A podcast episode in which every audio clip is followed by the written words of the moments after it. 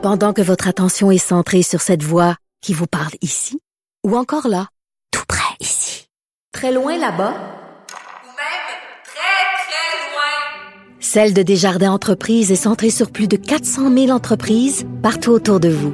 Depuis plus de 120 ans, nos équipes dédiées accompagnent les entrepreneurs d'ici à chaque étape pour qu'ils puissent rester centrés sur ce qui compte, la croissance de leur entreprise. Maître vulgarisateur, il explique et communique l'inexplicable. Mario Dumont. Voilà, on est de retour. Euh, la fonte euh, des glaces ou les glaces de plus en plus minces, la fonte de plus en plus hâtive, ça fait que la chasse aux phoques euh, est rendue plus difficile. Chasse qui se pratiquait largement sur les glaces.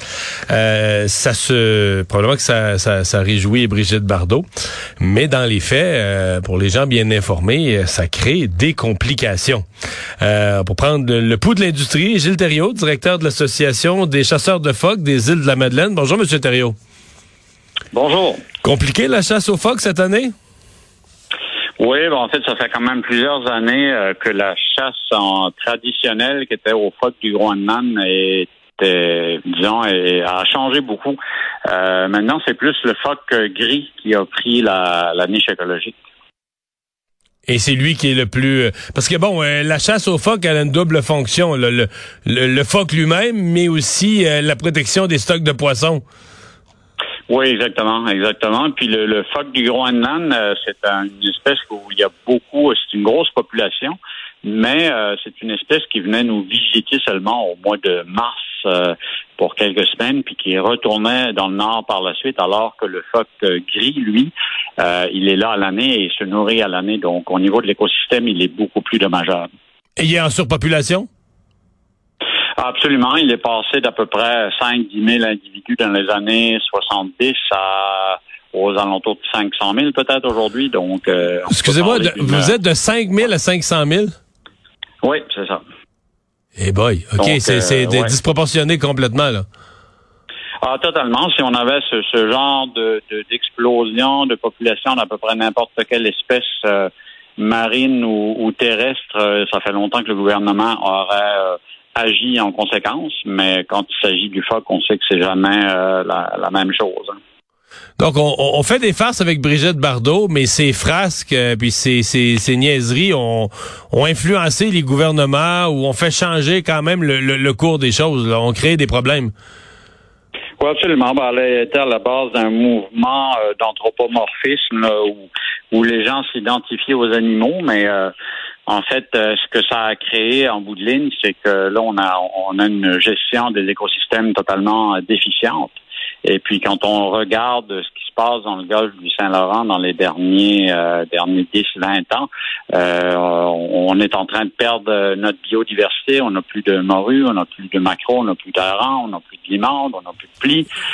Puis les, ça tombe une fois après l'autre. Puis les, les moratoires arrive un après l'autre et finalement, ça ne donne absolument rien en bout de ligne. Euh, il y a un moratoire sur la morue en 92. On est 30 euh, ans plus tard. Puis euh, il y a les stocks de morue, les stocks de morue se sont pas refaits parce que c'est les phoques qui les mangent.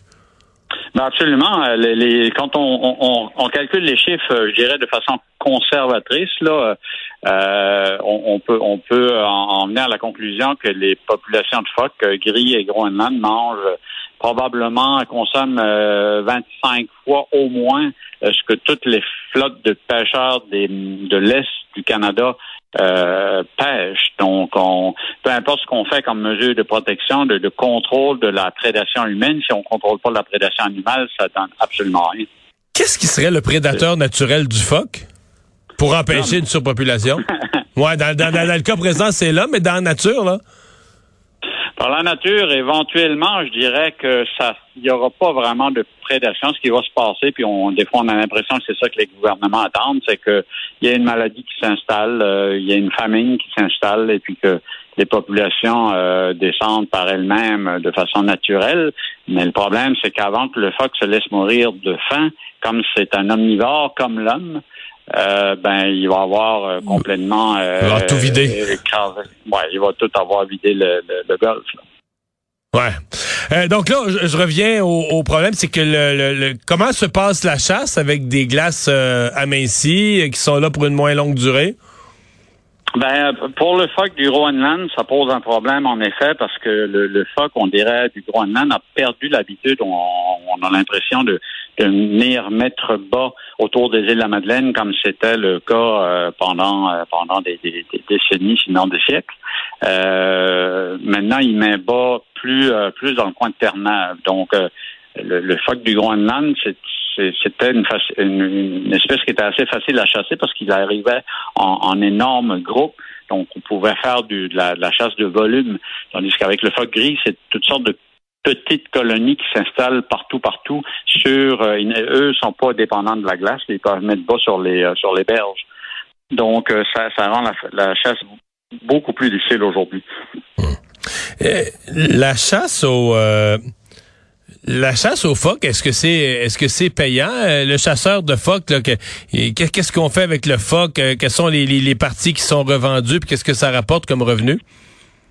Ben, ça pourrait, ça pourrait être payant. Le, problème, c'est que euh, on dit souvent euh, qu'il n'y a pas de marché. En fait, c'est totalement faux. Et de un, euh, s'il n'y avait pas eu de marché, les activistes n'auraient pas mis des millions à couper les marchés européens. C'est-à-dire que ça a été coupé artificiellement. Les marchés sont toujours là. Si demain matin on ouvrait les frontières, on pourrait encore vendre euh, aux, aux Américains, aux Européens, partout. Mais en fait, Mais on euh, vend quoi la viande? euh, la viande, la peau, la graisse, euh, c'est vraiment les trois parties traditionnellement euh, qu'on peut vendre. Mais en fait, euh, ce qu'on s'aperçoit, c'est que le phoque, on peut absolument tout vendre. Euh, dernièrement, ce qu'on et pas plus pas, plus tard que la semaine passée, on avait quelqu'un qui venait ici pour euh, parce que lui, il fait des appâts pour euh, la pêche aux crustacés. Et puis, euh, il dit qu'il est convaincu, et je le sais moi aussi, là, que le, le phoque est un excellent appât pour euh, pour les crustacés, les homards, les crabes. Et puis encore une fois, ben, les, les Américains nous mettent des bâtons dans les roues parce que euh, trouvent ça trop cute pour qu'on l'utilise. Ben ce qui est qui est un peu bizarre là-dedans, c'est que justement on a moins d'appât, on a moins- parce qu'on a trop de phoques. Puis là on dit ben on va utiliser les phoques, puis ils disent ah non c'est trop cute. là. Fait que c'est après ça ils nous disent qu'ils sont pro biodiversité, mais on dit ben, c'est de la foutaise. là. Non, ben ouais, c'est ça. euh, C'est euh, l'écologie basée sur euh, les beaux yeux de l'animal. là. C'est assez. euh, C'est ça. c'est ça la C'est nouvelle. La gestion émotive, là, c'est jamais gagnant. Ouais, à peu près ça, ils appellent ça de la science. Hey, merci d'avoir été avec nous. Gilles Thériaut, directeur Ben, de l'Association des chasseurs de phoques.